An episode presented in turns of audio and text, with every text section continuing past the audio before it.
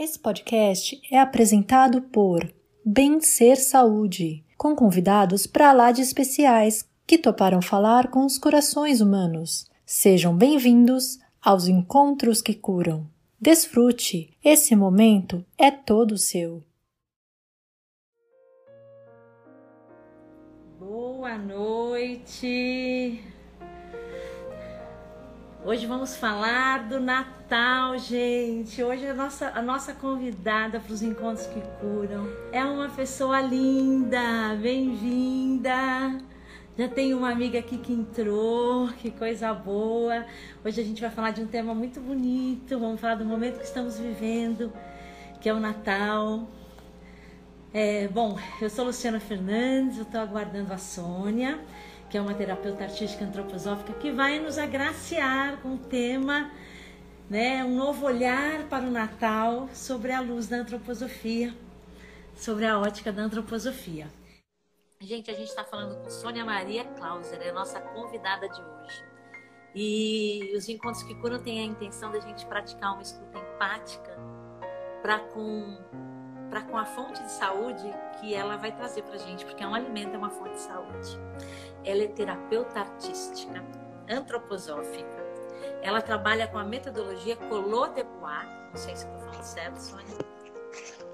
E ela é mentora da cultura celta e cristologia. Isso quer dizer, gente, que acompanha essa mulher. Eu não sei como é que ela, esse ano, o que, que ela fez na, na quarentena, mas essa mulher leva a gente para lugares incríveis, para a gente viajar e fazer trabalhos é, profundos de autoconhecimento e de autodesenvolvimento e compreensão ela pesquisa, ela é uma estudiosa e pesquisadora desse tema, né, da cultura celta e da cristologia, e é sobre esse olhar que ela vai falar com a gente hoje.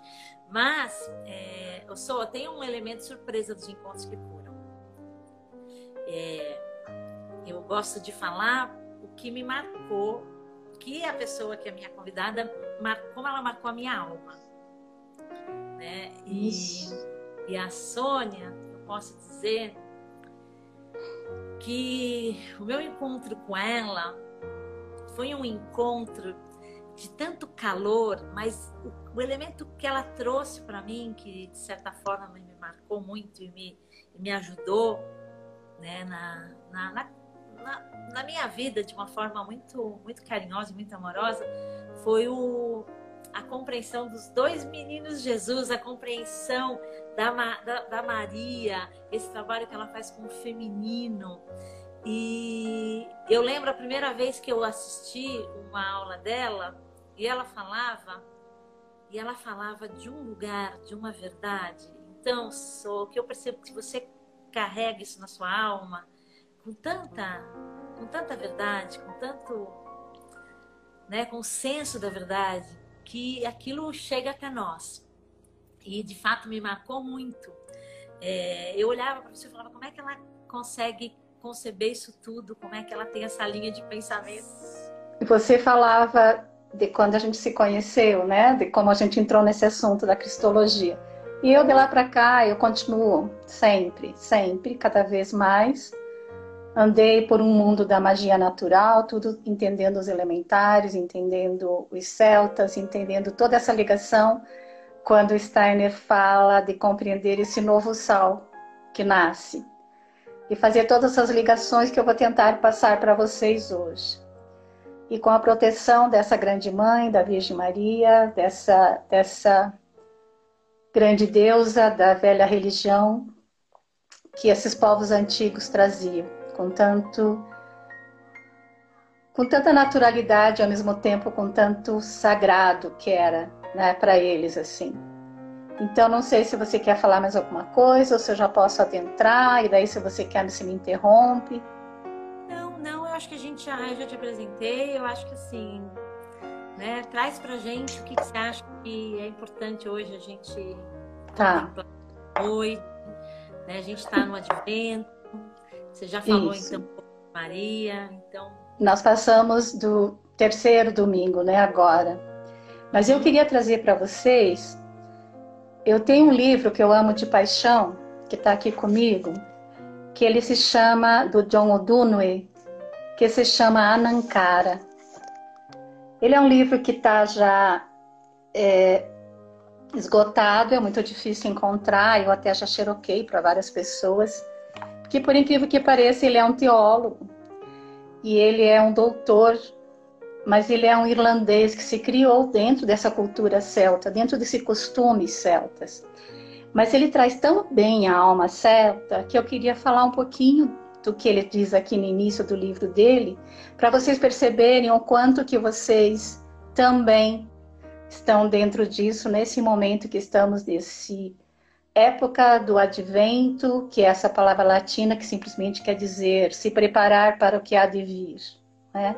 Ou para aquele que há de vir. Então, ah, mas isso é da Igreja Católica, isso, né, não tem nada a ver, eu não estou mais aí com isso. Não é verdade.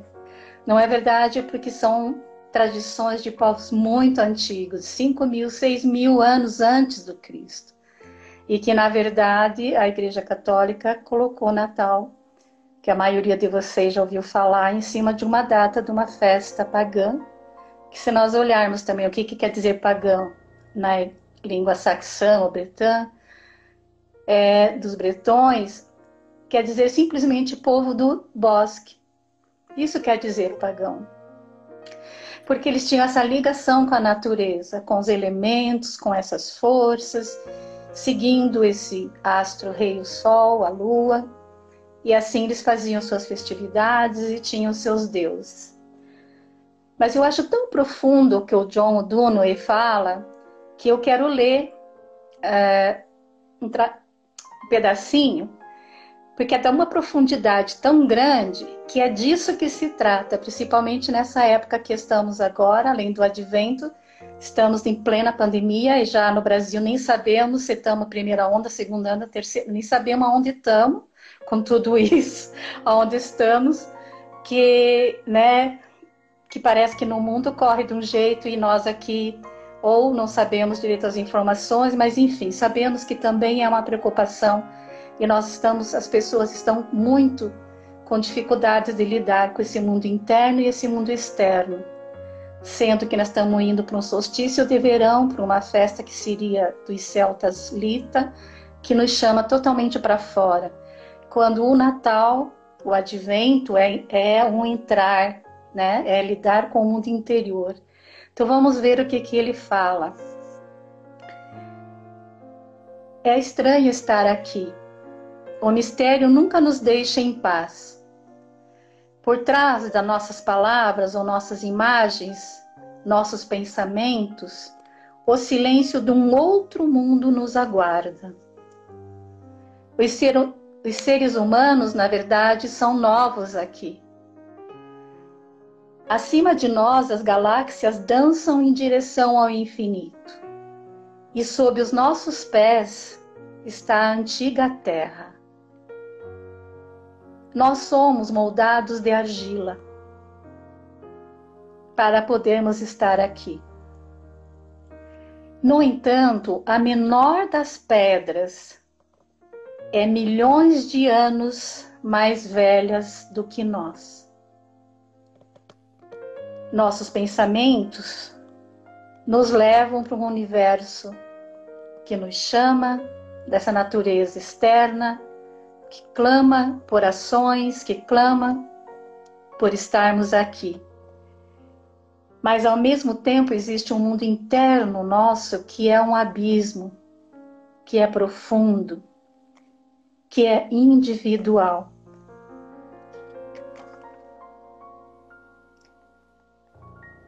Ficarmos ansiosos como agora estamos temos uma ânsia de compreender o que está acontecendo para sermos sadios, devemos permanecer fiéis à nossa complexidade. Para mantermos o equilíbrio, precisamos manter unidos o interior e o exterior, o visível e o invisível, o conhecido e o desconhecido, o temporal e o eterno, o antigo e o novo. Nenhum ser pode compreender isso a não ser nós, seres humanos. Porque temos esse pensar, temos esse sentir, temos esse agir no mundo. E é disso que se trata, acho, a nossa conversa de hoje.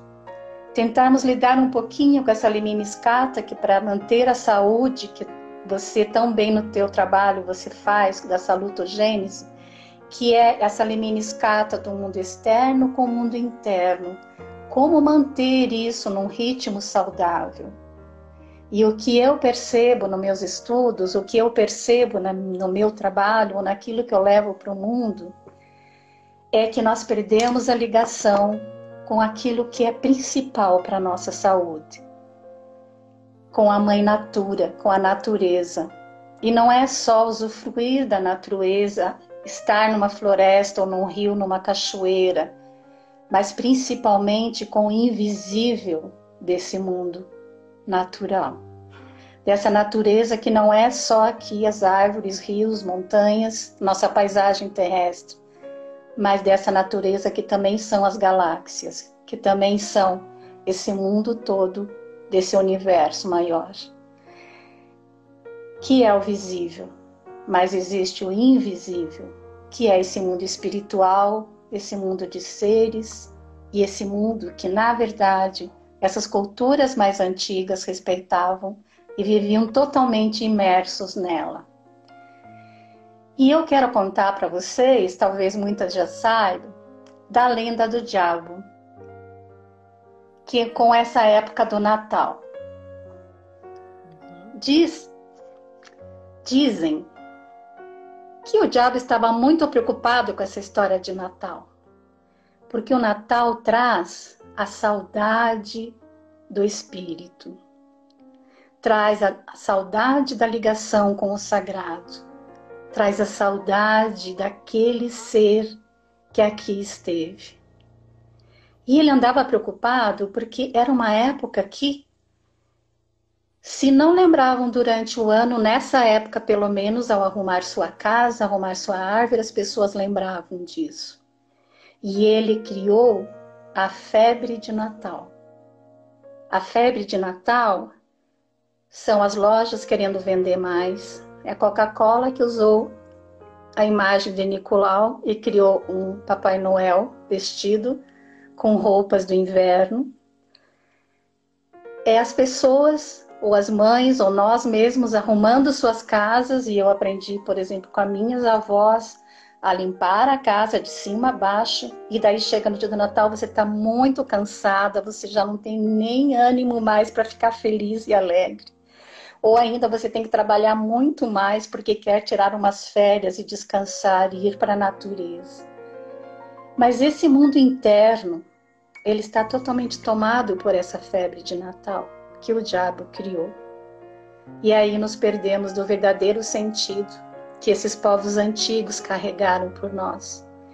E eu estou falando, Luciana, de povos como os celtas que viveram 5 mil, 6 mil anos antes de Cristo. Eles não carregavam esse nome, eles eram vários tribos diferentes, mas com os mesmos costumes de amar a mãe terra, de amar a deusa e a ela se dedicar, a mãe. E depois, nessa época agora, seria no hemisfério norte a época do solstício de inverno e viria a escuridão, e viria o frio, e viria se recolher. E eles então faziam uma grande festa que é chamada de Yuli, porque Yuli quer dizer a criança da promessa. E mesmo Steiner chega a afirmar que os celtas carregaram esse ser que eles chamaram de o Senhor dos Elementos, e a ele eles faziam uma festividade, Yule, que começava geralmente dia 17 de dezembro e até dia 2 de janeiro. Essas festividades envolviam várias coisas que usamos no nosso Natal, que é a árvore enfeitada, eles enfeitavam com alimentos, com luzes, com estrelas, punham o pentagrama em cima, que uns dizem que é o símbolo da bruxa, naquela época, porque eles eram pagãos, né? Mas era interessante porque eles penduravam no teto das casas de ponta cabeça a árvore. E na ponta da árvore, eles penduravam uma maçã, que era o símbolo da terra permeada pelo espiritual, porque eles sabiam que um ser viria. Eles aguardavam esse Senhor dos elementos. E nas suas árvores eles punham bolachas, eles punham estrelas, eles tentavam retratar o que eles viam: o céu, a lua, o sol. E se nós olharmos na antroposofia, na cosmogênese, toda essa evolução dos planetas e tudo que foi passando e como que a gente vai olhando, então poderia se enfeitar uma árvore com toda essa evolução dos planetas. E muitas já fizeram isso, né? De pegar uma árvore verde. E por que um pinheiro? Por causa dessa forma cônica que ele tem. Mas para esses povos antigos, não só os celtas, era a deusa, era a vida, era o verde, que se mantinha independente da neve e do frio era então uma representação da mãe. O pinheiro era para eles, né, essa representação da, da mãe como a vida daquela que fecunda e nos dá os alimentos e nos protege. Eles também usavam a coroa, que nós fazemos a coroa do advento. Mas eles também penduravam no teto essa forma circular, que para eles era uma da geometria sagrada, era sagrado, né, esse símbolo perfeito. Nelas punham frutas, nozes, flores, penduravam no teto, porque eles queriam representar a amplidão do universo. Então, sempre em conexão com isso. E nós hoje usamos, pomos nas portas, fazemos a coroa de advento, quem faz, né, como eu, os quatro domingos aonde acendemos as velas, marcamos tempo para nossas crianças. Hoje eu tenho meus netos, um de oito, uma de oito e um de quatro, que eu revivo inteiramente com eles tudo isso. Mas eu tenho esse conhecimento de da onde vem isso, né? Na antroposofia sabemos na pedagogia que é falado dos alemães andarilhos e que eles colocavam nos rios nessa época de frio em honra aos soldados mortos ou às pessoas que morriam, né, congeladas com esse com aquele frio. E eles faziam essas coroas sempre com ciprestes, porque é o verde, é a vida, né, que vem nova, que esse seu, esse Deus solar traz de novo. E colocavam, deixavam ir embora, faziam orações, cânticos, né? Muitos cânticos de Natal são canções do Yuli, dessa, desse povo mais antigo, que fala dessa criança da promessa, que fala desse retorno, que depois do inverno virá a luz, virá a primavera, e virá o verão, virá o calor, que depois novamente vai se recolher. Então, eles viviam dentro disso, né? Das estações do ano eram suas festas. Essa coisa da coroa dos alemães, se a gente perceber, até hoje nós mantemos isso num velório, por exemplo, quando morre alguém, costuma-se fazer a coroa de flores. E na verdade, o grande significado dela é mostrar a união do espiritual com o terreno.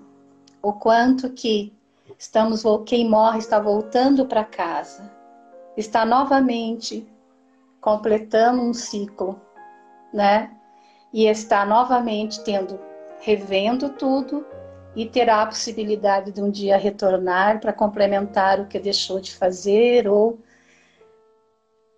que de alguma forma não foi fácil ou não deu conta ou precisa se restabelecer, como que se curar um pouco de novo para poder voltar novamente. Para os é só é que nem os toda noite a gente dorme né? Mas daí quando a gente acorda no dia seguinte, tá lá. Tudo, o sol tá lá. Para os celtas, olha que, olha que interessante, Luciana. Para os celtas, o dia começava no pôr do sol. A noite era o início do outro dia. Então, sempre lembrando que eles saíam da escuridão para a luz.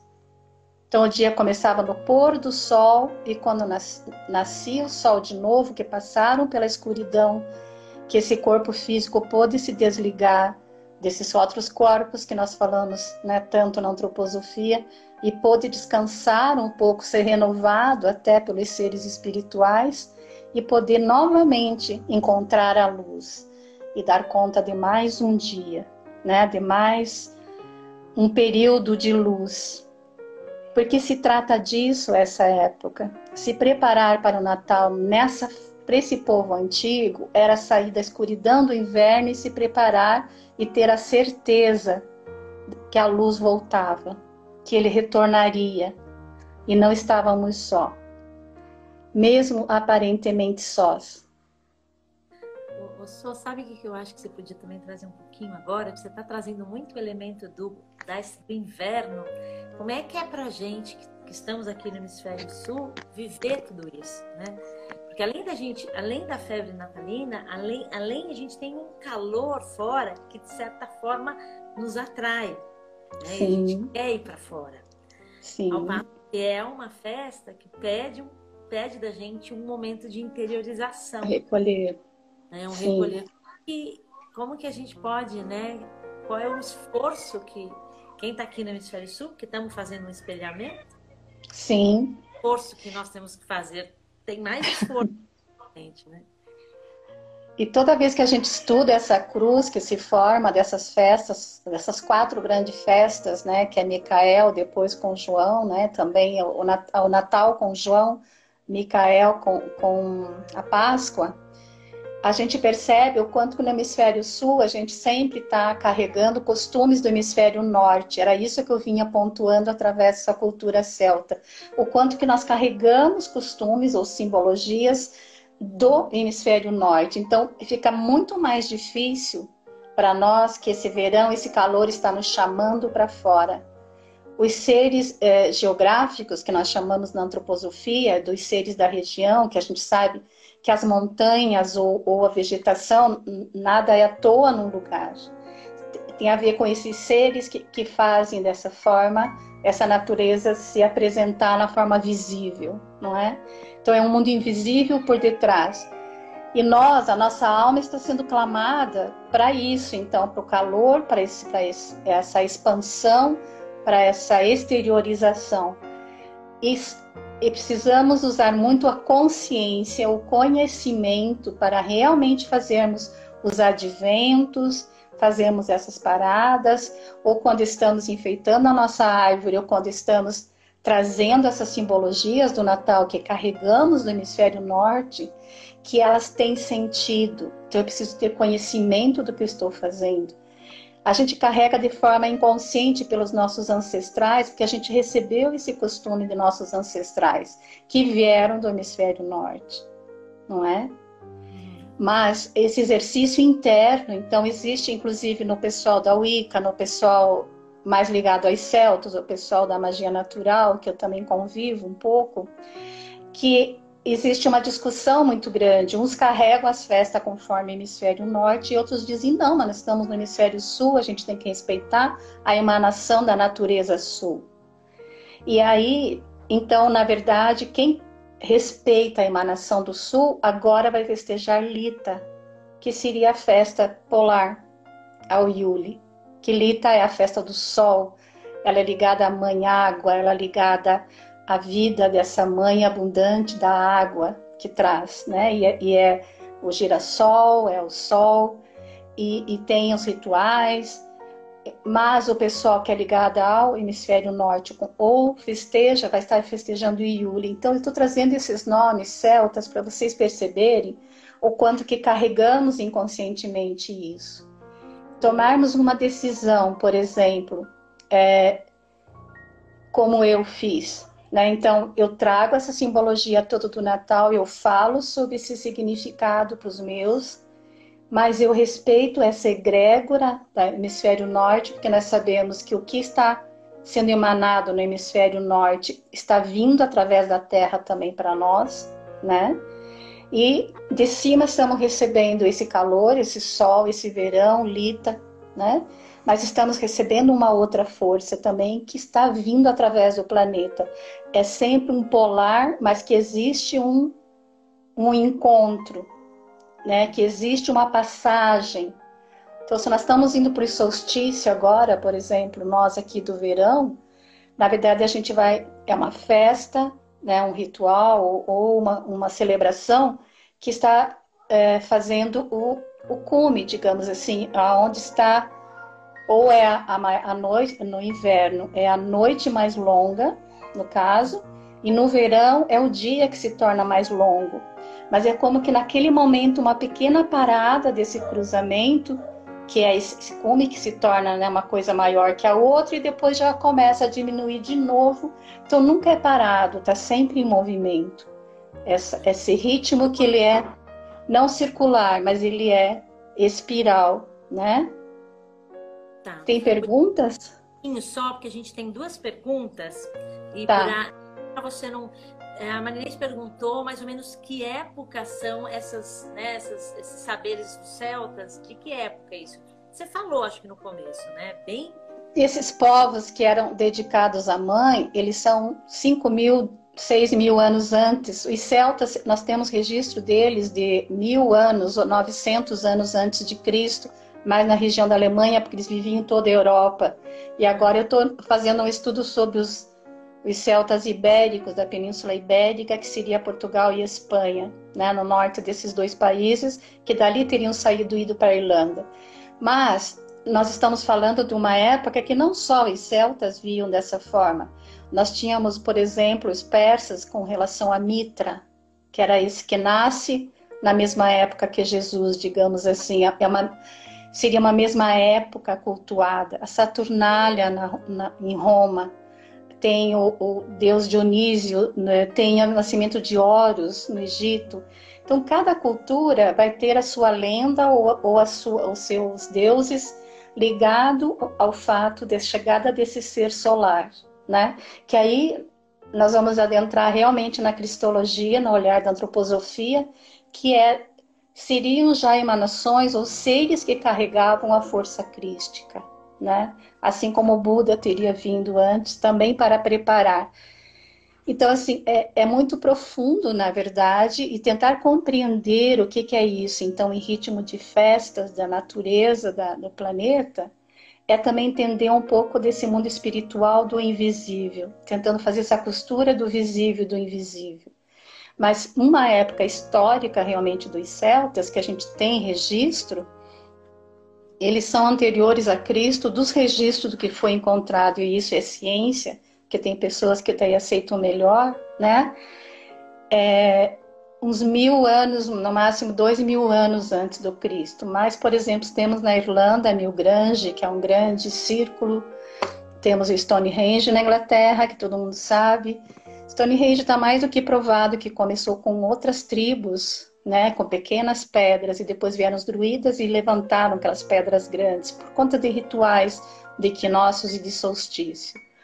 Já Newgrange, na Irlanda, assim como Stonehenge, tem mais ou menos a idade das pirâmides do Egito, de 5 mil, 6 mil anos antes do Cristo. Então a gente percebe que várias culturas, de alguma forma, carregaram esses saberes. E aí, o pessoal está perguntando depois, mas acho que você pode falar no final alguma alguma alguma literatura que você sugere só para você. Eu não, a gente não esquece de responder a Kátia. Tá. Então, eu posso sim. É... Você não raciocínio. Sim, sim. É, eu vinha pontuando assim de tudo que a gente usa no Natal para a gente ir reconhecendo é, o que nós chamamos, é, é, falo nós aí o pessoal mais ligado que gosta de estudar a cultura celta, chamamos de velha religião. Porque o quanto que o novo é velho, né? E se não fazemos essa costura também do novo e do velho, nós nunca saberemos quem somos. Se nós não reconhecermos que em nós existe uma, uma tradição, existe um costume que nós carregamos além dos nossos antepassados de sangue, mas de povos muito mais antigos. E por que é que eles faziam isso? né? E por que que o ser do Cristo tem a ver com isso? É, isso vai ser muito rico. ah, quando a gente vai a Chartres, né, que é uma hora e pouco de Paris, e tem aquela bela catedral gótica, para quem já esteve lá, sabe que o pessoal da antroposofia gosta muito de estudar Chartres e também o Goetheanum, que seria o futuro. Mas Chartres tem uma, uma, uma, beleza arquitetônica além, além do que a gente possa imaginar, de que é possível entender, né, do que, que realmente tudo está registrado lá. Mas diz que foi uma tentativa dos templários e do povo daquela época que carregavam isso que o Steiner chama dos mistérios, de registrar nas pedras ou nos vitrais essas grandes sabedorias da vida do Cristo, da vida desse, desses povos que eram considerados da magia, que eram considerados de grandes saberes. Não se nega, Luciana, que antes de surgir essa grande catedral de Chartres, ali existia um poço né, de água, aonde existe uma grande nascente, um poço, sempre é sagrado, principalmente para esses povos celtas e para o druidismo, né, e para os seus druidas, que se fazia uma grande reunião anual, geralmente nessa época, aonde eles festejavam e tinham uma estátua de uma mulher, aonde eles iam reverenciar a deusa que estava à beira dessa nascente, desse poço, e ali faziam grandes festivais ou faziam grandes rituais. Isso quem narra são os próprios romanos. Os romanos, quando retornam a essa região em outra época, eles encontram essa estátua grávida. Já estava como representando uma mulher aguardando um ser não compreende o que está ocorrendo, né? Mas o druidismo, o Steiner fala assim que os celtas foram um povo responsável de segurar uma, uma espiritualidade, de manter uma espiritualidade na Terra, para que Cristo pudesse se aproximar e cumprir o que ele veio fazer e nascer. Então, esse povo, principalmente os celtas, eles carregaram essa pureza, essa vida mais agrícola, né? Mas que quando eram guerreiros, eles iam para a guerra para matar o inimigo, eles não tinham dó, eles também faziam sacrifícios humanos que uns se chocam. Mas na época também todos os povos faziam, mas quando eles sacrificavam um ser humano que dizia que precisava de um sangue humano para fortalecer a terra, eles sacrificavam um inimigo que eles tinham preso, digamos assim, né? E eles defendiam principalmente esse é, que seria considerado matrifocal, essa comunidade igualitária de viver em volta de uma, de uma divindade feminina, que era a mãe que mantém a paz, que mantém unido, né? mais de forma circular. E a gente pode fazer uma ligação direta com a Virgem Maria, fazer uma ligação direta com outras palavras que daí nas outras religiões se chamam, né? A época se diz que o nascimento de Jesus foi no dia 25, só o mês é que não era dezembro, e que depois, no ano 320, a igreja define que é Natal. Né? E começa esses costumes, então, através da igreja católica e depois outras religiões. Mas eu estava trazendo para vocês o Chartres, que eu amo de paixão, né? Que eu já tive lá cinco, seis vezes linda, é muito linda. é, é, é, ela, é, ela é uma catedral belíssima, de uma força né, enorme. E no subsolo dela, porque ela foi reconstruída duas vezes, porque ela, ela foi, pegou fogo, né? ela tem ainda um pedaço do manto da Virgem Maria, que se diz original nela. Mas Abaixo dela está a, a mais antiga construção que se preservou e que está dentro da terra uma capela aonde tem a Nossa Senhora do Subterrâneo e que aí quando eu trabalho as virgens negras e virgens brancas eu, eu trago corre... essas duas correntes, né, das virgens brancas, das virgens Oi. Em Chartres tem a imagem, né? É, que hoje se chama de Nossa Senhora de Chartres, né? mas ela carrega o nome de Nossa Senhora do Subterrâneo. E aí mostra o quanto que, na verdade, esses povos mais antigos, e essa mãe... capela antiga. Oi? A, a, a Cisibel falou a mãe do mundo. A mãe do mundo. Essa capela antiga que ainda está lá, que a gente adentra, eles rezam às vezes missa lá, tem pinturas nas paredes e eles estão cada vez mais cavocando é, e achando sempre construções romanas, o máximo que eles conseguiram chegar. Mas esse poço está lá. E ele é tido e é dito que ele é um poço druida. né? Só que tá assim, você olha, você não enxerga o fundo, porque é como em Jerusalém, não sei se quem teve lá sabe, que a gente não consegue mais pisar na terra que, que Cristo pisou, porque na verdade é, foi acumulando terra, né? E aonde se diz que está lá as marcas da onde houve a, a peregrinação, já não é a mesma terra daquela época, né? Por causa do acúmulo, vai, vai, foi o que aconteceu também em Chartres. Então, eles ainda estão indo para baixo, porque se diz que o que, o que tem de construção para cima, que ela é altíssima, tem também para baixo.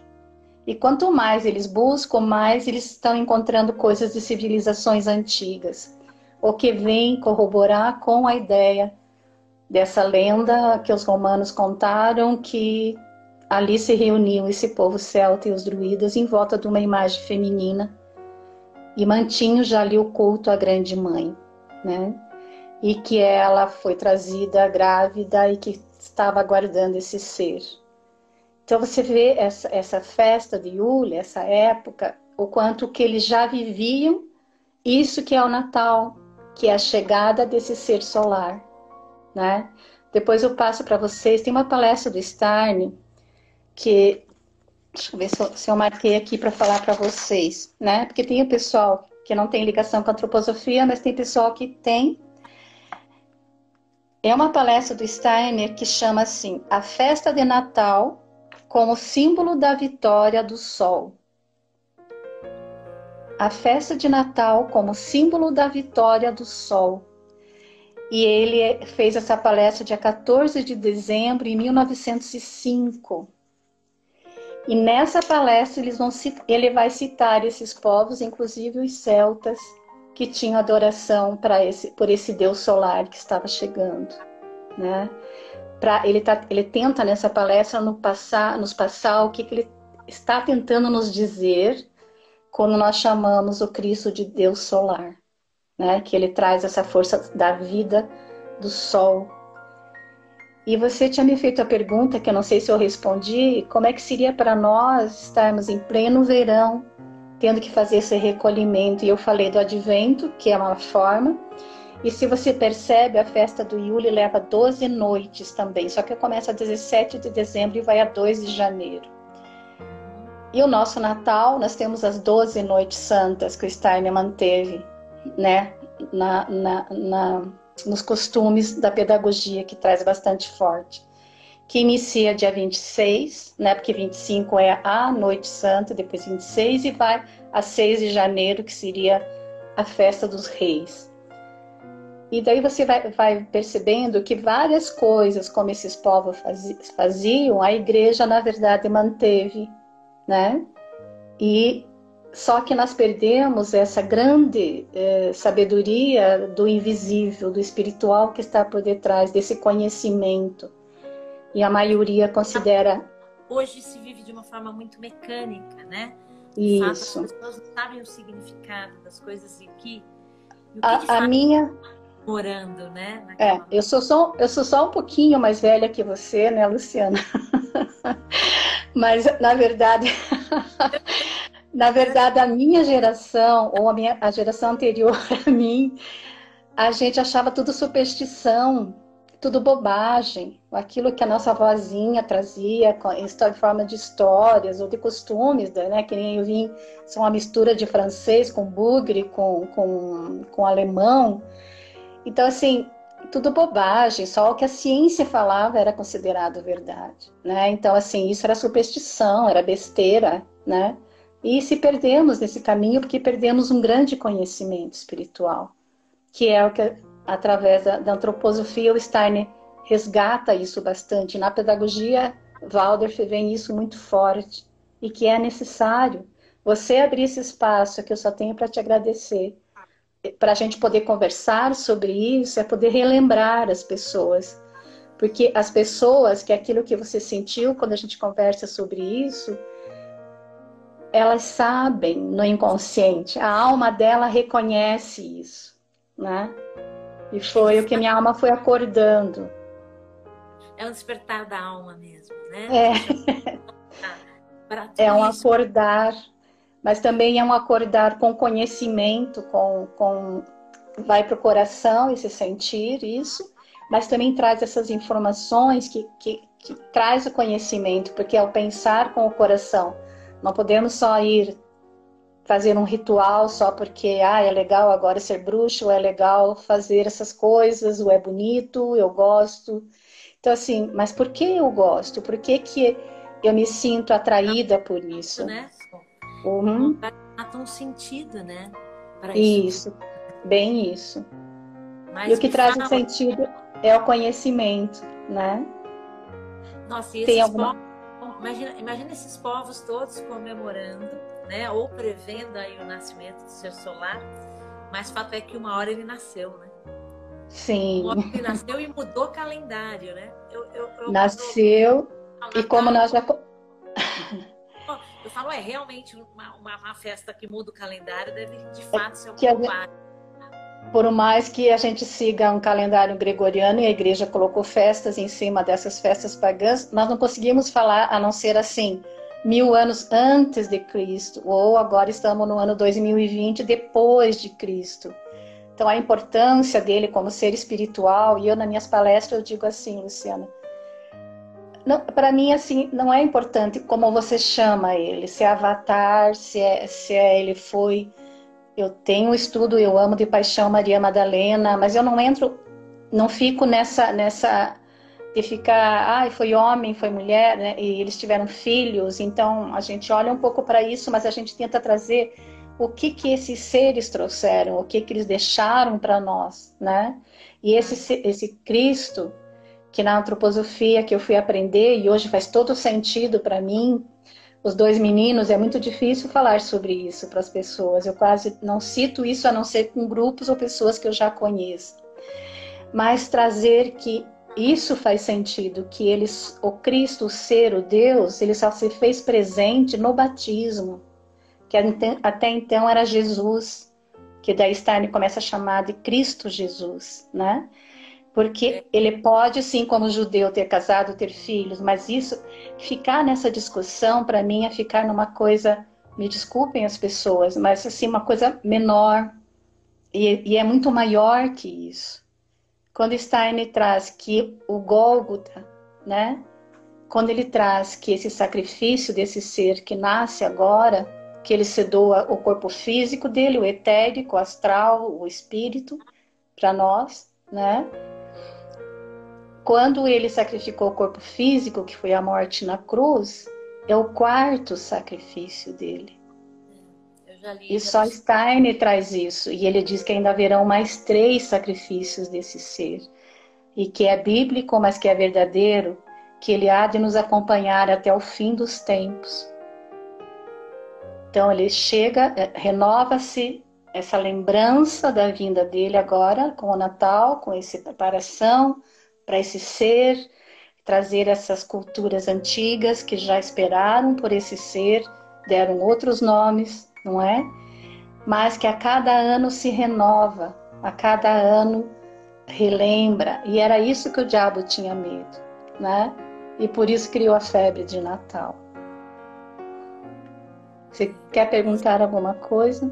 E uma coisa que eu acho que é legal a gente lembrar que assim, eu tenho muito na minha memória um trabalho que eu fiz com você de contemplação da Madonna, da Maria, é, no ato da Anunciação, no ato da, no momento em que o anjo é, informa ela, Anuncia. né, ela é. vai conceber de forma virginal. Né? É. E eu acho, sim, é, eu queria que você falasse um pouquinho sobre isso, porque eu acho que esse é um dos, dos grandes dilemas que estão, é, que rondam o nascimento do, do, do Jesus, do Jesus, né? Porque eu acho que a gente não pode esquecer que o Cristo nasce no batismo, né? Sim. O menino Jesus nasce. Oh Deus! É, mas mesmo assim era um grande iniciado, né? É. Era um ser. Então claro. toda a história que se conta sobre o nascimento desse Jesus, ele tem grandes verdades por detrás. O Stein chega a falar em três Marias, por exemplo, dele, quando ele traz o ser de Sofia, que é esse feminino maior, virgem, né? Ah, essa discussão da virgindade de Maria também se perdeu nas religiões e as pessoas daí também tem os que ousam questionar e tem aqueles que têm medo que se questionar também já estão no inferno, né? Então assim, através disso também ah, não se chega em grandes verdades. Desculpa, só eu queria que você falasse sobre isso pouquinho, porque eu acho que esse é um tema é, é, uma parte delicada de tudo isso. E muitas das pessoas falam, ai, mas isso é uma grande bobagem. Como que é isso? Uma concepção virginal? Vocês, estão, vocês juram que vocês estão comemorando isso? E, e de fato, né, o que está o que que tá por trás disso, né? O que, que é. é. E aí eu lembro de você me fazendo uma plaquagem, é. ela, ela assustada, assim, e os passos que ela teve que dar para dizer esse sim, né? Nos vídeos, nos vídeos que eu gravei sobre, que estão no YouTube, que eu gravei sobre o altar de Zenheim, eu trago tudo essa, essa expressão de Maria na Anunciação. Porque é um tema bastante profundo, mas eu vou tentar. Para mim, tentar eh, entrar, adentrar nisso agora, eu preciso falar uma coisa que eu percebo muito nítido em nós, que é quando a gente confunde o catolicismo com o cristianismo. Então, muitas pessoas renegam todas essas ideias também porque são contra a Igreja Católica, né, que carregou mais forte isso como verdade e escondeu as grandes verdades. Mas também que as pessoas perceber que às vezes falar a palavra cristianismo para uma é, quando eu às vezes uso esse termo, essa expressão, eu estou falando desse ser do Cristo, sem religião, então eu digo assim que hoje eu percebo que minha missão é tentar falar desse ser, ousar, ter a ousadia de falar desse ser sem religião, tentar compreender esse ser. E o único que traz realmente uma forma maior ou melhor de se poder perceber é Steiner, é na antroposofia, né? Que ele traz, ele desvela muita coisa. Uma delas é essa questão uma delas, e por isso a gente chama estudo daí de cristologia, né? É estudar esse ser, tentar compreender, porque quanto mais eu me aproximo, mais eu vejo que a gente não o conhece ainda. Ele, a gente não tem noção ainda de quem é esse grande ser, que tem o respeito de quase a maioria das linhas, né, de todas as filosofias mas nós ainda é como se ele não se revela ou não se revelou ainda totalmente, né? Ou nós ainda não temos capacidades para abracar e entender. Isso é um ponto. O outro ponto é a questão de observar essas imagens da Anunciação, porque houve uma, principalmente na Idade das Trevas, depois vem a Renascença, se retrata muito esse momento da Anunciação mas a gente percebe que conforme cada artista, conforme a linha que ele seguia, ele expressa a Maria de um jeito. Então, ou Maria está com livros e, e ela reage quando Gabriel se aproxima, ou ela está totalmente submissa e dizendo faça-se sua vontade, ou ainda ela, ela olha e questiona, né, está numa posição é, de questionamento disso. Como assim? Eu né? Como ser mãe de um Deus? E aí, essa questão virginal é a é questão da alma, da pureza da alma. Quando Steiner traz as três Marias, ele fala de, da Virgem Maria e fala de Maria Madalena, elas teriam alcançado uma evolução de alma, de vencer esse corpo astral, que é o trabalho nosso como ser humano, de poder, e nós sabemos o quanto é difícil, de nós deixarmos as nossas paixões, deixarmos uh, de sentir as coisas que sentimos, basta nós enfrentarmos um revés da vida, como agora com a pandemia, cada um colheu uma parte, né, de não poder aquilo que planejou ou aquilo que esperava desse ano de poder colher. E aí as pessoas estão entrando em pânico, estão entrando em depressão, estão entrando porque de, de alguma forma estão, tiveram que se recolher e entrar para dentro. Então, lidar com a alma, que seria esse corpo astral, né? Um, não é sinônimo direto, mas enfim, tem a ver. É o que a Maria conseguiu, ela era uma alma, na verdade, de um ser totalmente puro, bondoso, que é aquelas três qualidades da que é a pedagogia da bondade, da beleza e da verdade. Então ela tinha esse, esse ser. Não vou entrar no mérito agora, Luciana. Podemos um outro dia conversar das duas Marias, né? Não, é. que... Porque daí vamos embananar cadê essas pessoas em vez de ajudar. Mas assim, o fato é que a virgindade é a, a, da alma, não do corpo físico, não dessa, dessa virgindade que da mulher, de não ter sido nunca tocada, não ter tido relações sexuais, não, não tem a ver com isso, mas sim de uma seres que. De qualidade de alma que tinham uma evolução, foram iniciados em outras vidas, tiveram todo um caminhar de vencer as paixões. Maria Madalena faz isso durante essa vida que acompanha Cristo, onde ela vence a paixão por Ele, onde ela vence e se torna esse amor devocional e se torna daí a discípula com o Mestre. Então, ela, ela é a mais próxima de nós, ela é que nos dá o grande exemplo de como conseguir. Né? E o quanto que a mulher, essa sabedoria do feminino, tem capacidade de abracar esse conhecimento maior, holístico, crístico, eh, esotérico, né?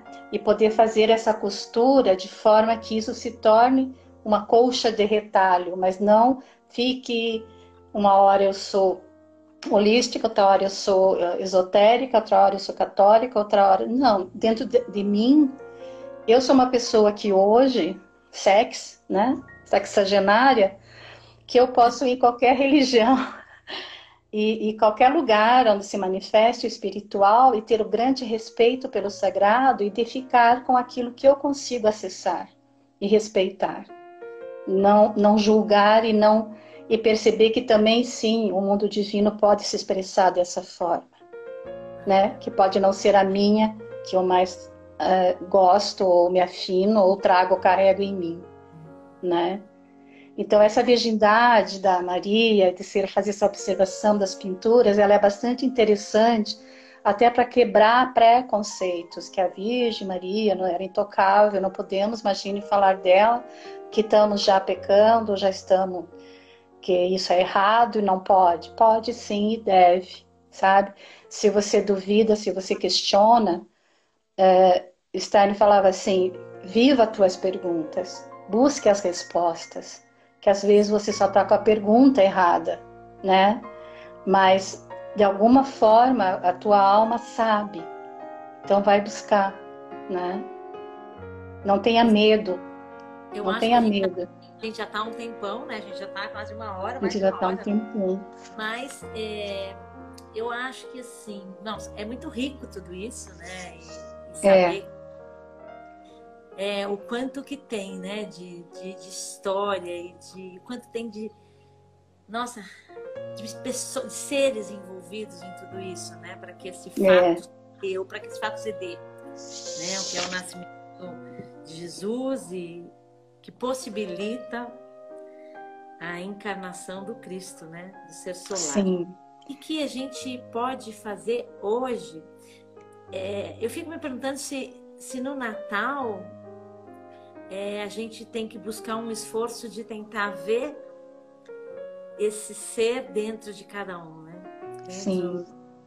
É, e então a gente tem esse preparatório do advento, a gente tem esse momento da, da gente de verdade entrar para dentro e, e fazer um esforço para tentar compreender isso Sim. sobre uma mais elevada, mas o que, que você diria que as pessoas possam carregar na alma, sustentar na alma nessa nessa comemoração, nesse nesse Natal especificamente. Acho que frente ao ano que a gente teve, é, como é que a gente de fato comemora o nascimento de, de um ser dessa dessa beleza, dessa tamanho, né? Então, a, a palavra para mim, advento, ela é como o, o, o advento em si, né? Para mim, ele é um portal que conduz para o interior oculto. O que, que quer dizer isso? Para mim, quando estou no advento, seja com as crianças contando uma história, aquele momento é sagrado, sabe?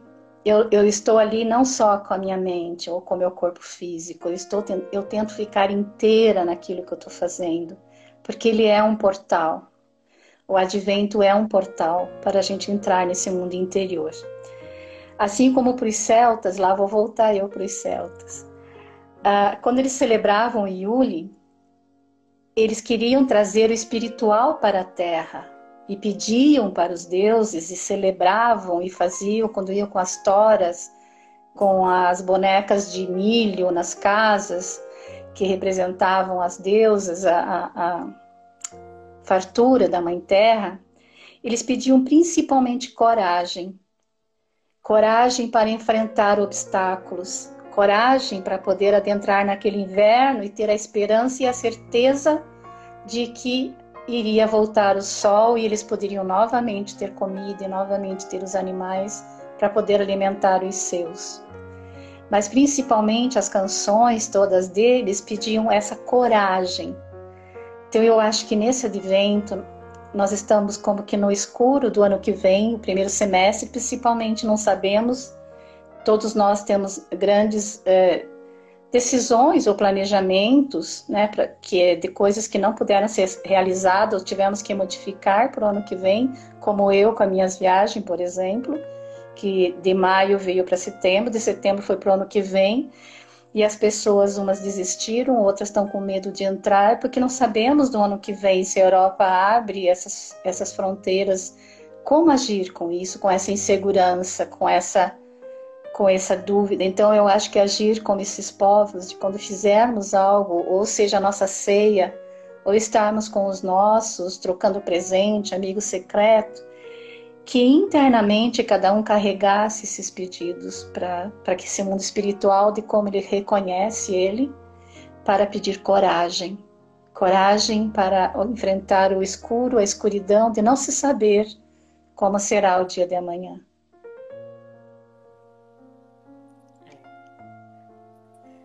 Isso. Pessoal que está aí online, se alguém tiver alguma pergunta, a gente está indo para o encerramento. Eu acho que assim, é, são, são muitos conteúdos, mas é, para mim o que fica, eu acho que é a grandiosidade do, do que se é comemorado, né? É que a gente, que a gente sustente isso na consciência o tempo todo, que a gente faça um trabalho de transformação interior nesses dias, né? A gente tá de unir esse, esse interior com esse exterior, né? Dessa é. alegria fora de estarmos em família, de trazermos para dentro, dos nossos poderem estarem vivos. E é, é. é bem isso que você está trazendo, né, Luciana, da, da, da, agradecer o que se tem e honrar os ancestrais, sim, né, de honrar o que carregamos ou recebemos tantos, são tantos eus, são tantos espíritos e almas envolvidas em tudo isso, que sustentaram isso até aqui, né? Que, Sim. que possibilitam estar aqui hoje com essa qualidade de consciência, falando sobre isso, tentando compreender, né? Eu acho que assim, eu acho que o que a antroposofia propõe, o caminho que a antroposofia propõe, que é o da cristologia, o da compreensão desse, desse fenômeno, né? Eu acho que ele é é, eu, eu, convido a todos a, a, a, trilharem, a se interessarem, porque de fato é um caminho que nos transforma e, e automaticamente transforma a nossa, a nossa ação no mundo. E aí eu queria dizer, você estava falando dos sacrifícios do Cristo, eu, eu li numa palestra de Steiner uma coisa que me marcou, me marca muito. Eu não posso deixar de dizer isso nessa live, nesse encontro nosso. É, bom, é, né? O menino Jesus nasce, né? Tem todo aí o seu desenvolvimento, né? Um dia, quem sabe, a Sônia vem falar pra gente aí do, né? Posso sim. Dele, que é lindo tudo isso. Eu né? amo de paixão, é.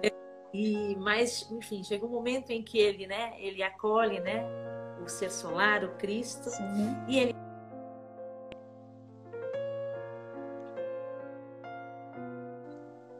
entrou uma ligação. E aí, é, e tem uma palestra do Steiner que fala, né, e a gente sabe, tem na, na nessa celular, desculpa. E tem nessa história dizendo que então ele passa a ser, né? Ele está na Terra até os fins do, dos tempos, né? Sim. Ele é entregue a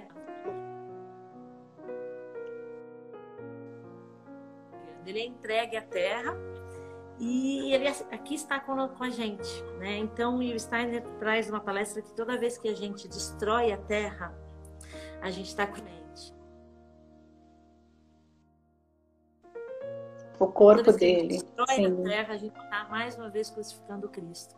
Então, eu acho Sim. que, então, que nesse Natal que a gente possa se conscientizar do que é esse ser, do que ele traz para a gente como potencialidade de realização no futuro, né? Porque a gente comemora o nascimento dele, mas a gente também precisa comemorar a Epifania, que é o dia 6, que Sim. é o dia que Cristo, que, Cristo chega na Terra. E a gente tem um trabalho aí para fazer, e eu acho que é isso.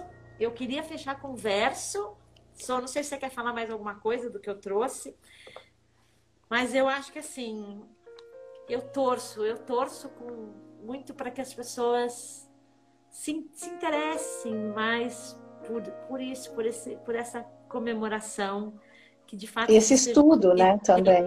Uma, sabe? E não como religião, né? Não como dogma. Olha, tem uma pergunta aqui, Sônia. Quando perguntei sobre o período, era a respeito das reflexões sobre o nascimento de Jesus. Então não pode ter sido mil anos antes de Cristo. Não entendi. Não. O celta? Não entendi a pergunta da Maria. Não. Nós marcamos o tempo a partir do nascimento do Jesus. Né? Então, o marco zero foi quando Jesus nasceu. Mas esse Jesus, tem que lembrar, ele é um ser também iniciado, também um ser espiritual, um guia da humanidade, né? De acordo com Steiner. E que o, o Cristo, o Deus é, maior, não tem maior, mas enfim, ele só consegue estar na Terra durante três anos. Mas o marco zero da contagem do nosso tempo é o nascimento do menino Jesus. Porque senão, é que daí tem que estudar os dois meninos. Porque se não nasce esse Jesus, esse corpo físico que tem que se preparar, que foi preparado durante 42 gerações, é. né? Para que esse corpo físico chegasse, para que recebesse, e gente, não é uma incorporação, não é nada disso, mas enfim, há uma troca né, do ser individual de Jesus por esse ser que é um Deus, que é isso que a gente tem que lembrar. Ele não era um humano, né? Jesus teria sido humano já, mas esse ser, esse Cristo solar, ele não, ele se torna humano durante esses três anos com o que ocorre. A caminhada que ele faz na Terra por isso que na parte do Evangelho de Lucas, é, a última frase que tem quando morre na cruz, né, o Cristo Jesus, ele, ele diz assim: Eis o Filho do Homem. Que daí esse ser, esse Cristo, esse Deus se tornou humano. Ele passou pelas dores humanas. É, o que. Sabe o que, que eu acho que talvez. Eu não estou entendendo a pergunta da Marinês, mas Marinês, vou tentar, é. tentar trazer alguma direção aqui, talvez, não sei se é isso. É, uma coisa interessante que tem nessas culturas antigas é que elas esperavam, elas ansiavam pelo nascimento desse ser e elas já Sim. previam isso. Então é, tem aquela, tem aquilo do, por exemplo, do povo, né? Do povo, do povo hindu ver, na verdade, né? O ser solar, né? Isso. O povo persa com Zaratustra, né? Com a Hura Mazdal. É, exatamente. O ser solar, é, ele, ele foi sendo, à medida da evolução da Terra, ele foi cada vez mais criando a possibilidade de encarnar no corpo físico. Isso. Ele viveu nos, nos, elementos que estão acima de nós, né? Na quando Stein... Então, eu é, acho que quando... É, tá. Quando Stein tenta nos dizer uh, de quanto tempo isso levou, tenta nos dar uma ideia, ele diz: esse ser veio da casa do Pai, que era além do zodíaco, quer dizer, nem era do nosso universo. Então ele faz isso gradativamente, ele vai se aproximando. E tem seres uh, junto, ajudando para que as forças adversas não conseguissem impedir, né? que até o último momento ainda tentou. Então, Micael é o braço direito que sempre vai estar, está estava, está e estará junto com esse ser do Cristo.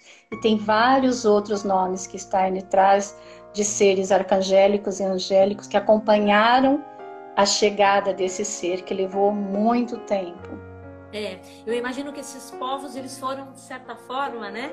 Eles estavam ali na expectativa. Isso foram percebendo, de alguma forma recebendo, né, o druidismo, no caso dos celtas, recebia essa, essa verdade espiritual, né, e que passava para os povos e eles agiam daquela forma. Mas eles também eram seres que viviam muito dentro dessa espiritualidade, não era como nós que pensamos a espiritualidade. Eles simplesmente eram mais do sentir, do receber a, nessa né, comunicação e viver daquela forma.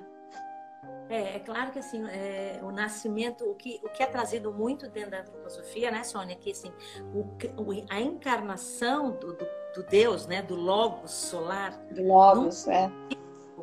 é. veio trazer justamente essa individualidade, ou seja, essa, essa, essa separação do mundo espiritual, que agora em liberdade e consciência essa individualidade, esse eu, pode vir a buscar novamente uma reintegração. Porque eu, eu acredito que essas culturas antigas, elas, se fala elas viviam, elas viviam porque aquilo aquilo era elas, elas. Era sim, era ela. Eles viviam no todo, na comunidade, eles não tinham tanto essa individualidade que nós temos agora, que o pensar nos, de, nos deu, e que é Lúcifer, na verdade. Né? Enfim, complica um pouco mais.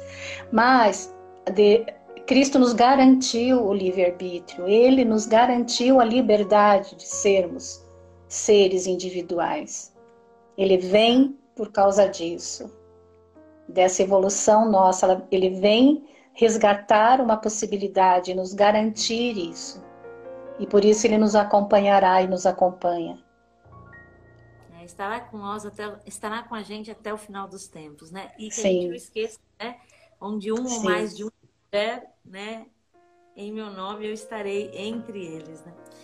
Eu estarei no meio deles. É muito lindo tudo isso. Então, eu acho assim, eu acho que a gente pode ir encerrando, né? Sim. Gente, é muito conteúdo. Obrigada, Marinês. É muito conteúdo que a Sônia tem aí. A gente né? Mas eu acho que assim, eu acho que o que fica, vamos, vamos, vamos, vamos nos alimentar disso que ela traz, de forma que isso possa é convidar a gente a viver um pouco esse momento com um pouco mais de consciência.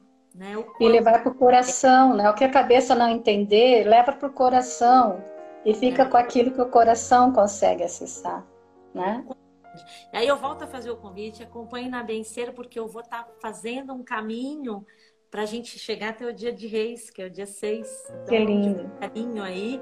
Eu não vou estar tá fazendo live, talvez um dia ou outro eu faça algum vídeo, mas para que a gente compreenda o que está acontecendo. E viu, Sônia, vou até aproveitar e tirar uma dúvida ao vivo e a cores aqui com você.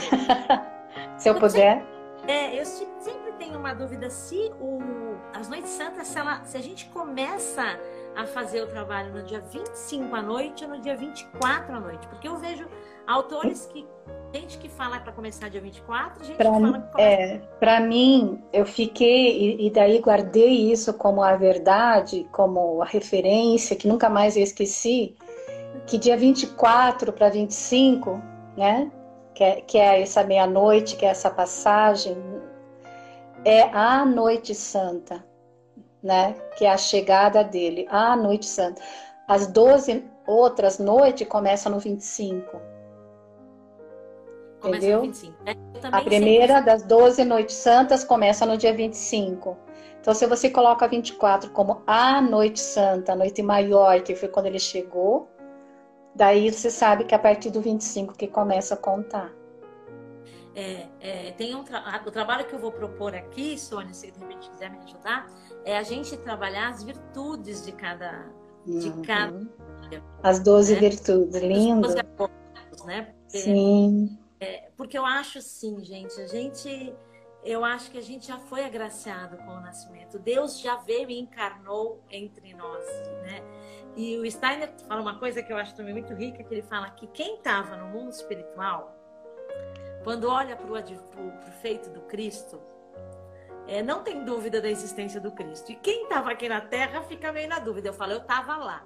Porque a primeira palavra eu olhei para aquilo, eu falei, gente, eu não sei de onde é isso, mas assim, isso é, isso é verdade. Eu uhum. sabia que era uma. Tinha uma, meu senso de verdade fez. Isso. Isso que eu digo, fica com o coração, porque ele reage, né? Então, então você, você sabe que é verdade independente de, de ter lógica, digamos assim. E a doutora Gudro, né? Eu convivi com ela, graças a Deus, né? Na, na, na, na Sagres, fui professora lá.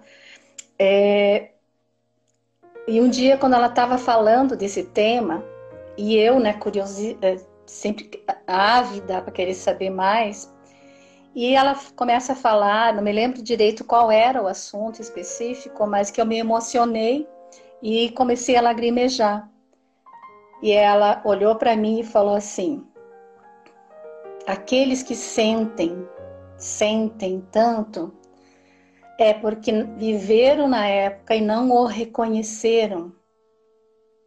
Nossa, foi para mim assim, até hoje eu digo assim, acho que eu tenho essa loucura, essa busca de querer saber, porque na verdade isso poderia ser uma explicação. Eu estava lá e não o reconheci. Então assim, essa dor de estar lá e não ter visto, não ter percebido quem era, né? Mas hoje percebe. Ah, com né? certeza. É, é, é, eu tenho a impressão que eu estava no mundo espiritual e que eu vi, porque dizem que é o nascimento do, do, de Jesus e do Cristo é um feito do mundo espiritual. Sim, sim. A realização do mundo espiritual. Sim. E de fato ali é, é trazido para a gente a possibilidade da liberdade. É. E tem a ver com essa guerra dos céus que Steiner fala tanto, dever com toda essa e esse ser ele simplesmente toma essa decisão. Ah, né? pelo menos livro só, a gente já ensinando, pelo menos um livro. Eu acho que a, a Kátia perguntou dessa, acho que dessa relação com a cultura celta, é isso, né, Kátia? É. Mitologia. Fala aí. Se ela procurar, é, existem vários livros que falam dos povos celtas ou dessa coisa histórica, coisa, mas o livro que traz a alma celta realmente é esse aqui, o Anankara, né? Que é. Se postar, você escreve nos comentários. Tá, fica, fica ao contrário, né? Anankara, que quer dizer amigo de alma, né? E o autor é o John O'Donoghue. Mas a gente pode. Isso para você conhecer assim como que porque eu acho importante, porque hoje também é muito moderno. Eu cheguei a realizar, ano passado, ano retrasado, casamento celta, é, batismo celta. E eu amo de paixão, mas eu primeiro eu converso bem com as pessoas para ver se é o caso, porque também não sou druida, não sou, enfim, né? As pessoas até podem achar pelo conhecimento, mas eu não é o caso. É tipo, eu não me sinto à vontade se as pessoas não estão carregando junto essa grande verdade, né? E é lindo os ritos de passagem celtas. E existe um modernismo também de se fazer casamentos celtas, de se fazer um monte de coisas celtas. Então, se a gente quer conhecer realmente uma alma celta, esse é um bom livro, né? É, e depois, é, eu não lembro de cabeça outros livros que falam muito sobre celtas, mas se ela procurar jogar no Amazonas, né? Cultura celta, vai. Oi? na, na live, porque assim também quem for ver depois isso vai ter que ir lá procurar. Tá. Porque olha, eu gente, posso escrever agora e escrevo depois. É, esse conteúdo vai ficar no Instagram, esse conteúdo vai para o meu canal do YouTube, vai ser disponibilizado para a Sônia, vai virar podcast, vai para o site da Bem Ser Saúde. Então, enfim, para que, que vocês possam também compartilhar, e eu acho que é isso. E agora vamos encerrar, porque você também fica muita coisa para as pessoas. Né? Coisa é que você não vou lembrando, vai, vai indo, né? Então eu vou encerrar com. Eu acho que mais do que um verso, eu acho que é uma oração. E é a psicossofia. Eu acho que é a ela, né? Você falou, você trouxe um pouco isso. E então que, que a gente, de certa forma, lembre que ela é que possibilita, possibilita para a gente o nascimento desse ser do amor e da liberdade em nós, né? Então, eu vou ler esse, essa oração. Psique Sofia, alma da sabedoria, essência cósmica no coração de todos nós Sustenta e orienta nossos esforços de união com tua luz movente e teu reconfortante amor. Nos ensina a reconhecer pela experiência que o que acima existe também abaixo habita. Mostra-nos o caminho da visão do interior sagrado das cavidades de nossa alma coração, onde ardem eternas as chamas da esperança. Ocupa a nossa palavra com o eternamente presente poder do Logos. Penetra nossos corações e faz de cada ferida o seio da cura. Lindo. Essa oração é de William Bento, um psicólogo antroposófico já falecido que deixa para gente pérolas como essa. Sou obrigada, querida, gratidão. É, obrigada mesmo por ter disponibilizado teu tempo, teu saber e espero que a gente possa ter iluminado um pouquinho aí esse momento. E é isso, que a gente siga firme com coragem, né? Com coragem. Porque há de vir, né? Coragem, entusiasmo de confiar, como diz a oração de Micael, independente de não saber o que vai acontecer. Né? Agradeço você, minha querida, de coração, por esse reencontro gostoso, pelo teu convite, pelas pessoas que ficaram com a gente até o fim, que aguentaram, né, todo esse que realmente são coisas que se tornam densas, não são conteúdos leves, né? mas que são coisas que alimentam muito essa alma, principalmente nessa época. Então, gratidão a todos e aqueles que ainda vão assistir. O meu carinho, o meu amor, minha gratidão.